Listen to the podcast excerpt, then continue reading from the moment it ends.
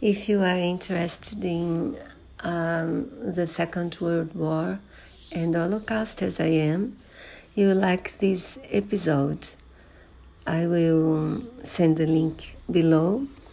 It's about uh, the capture of Eichmann and the doctor that sedated him in order to uh, allow the people that captured Eichmann to take him uh, back uh, to take him to Israel in order to be judged.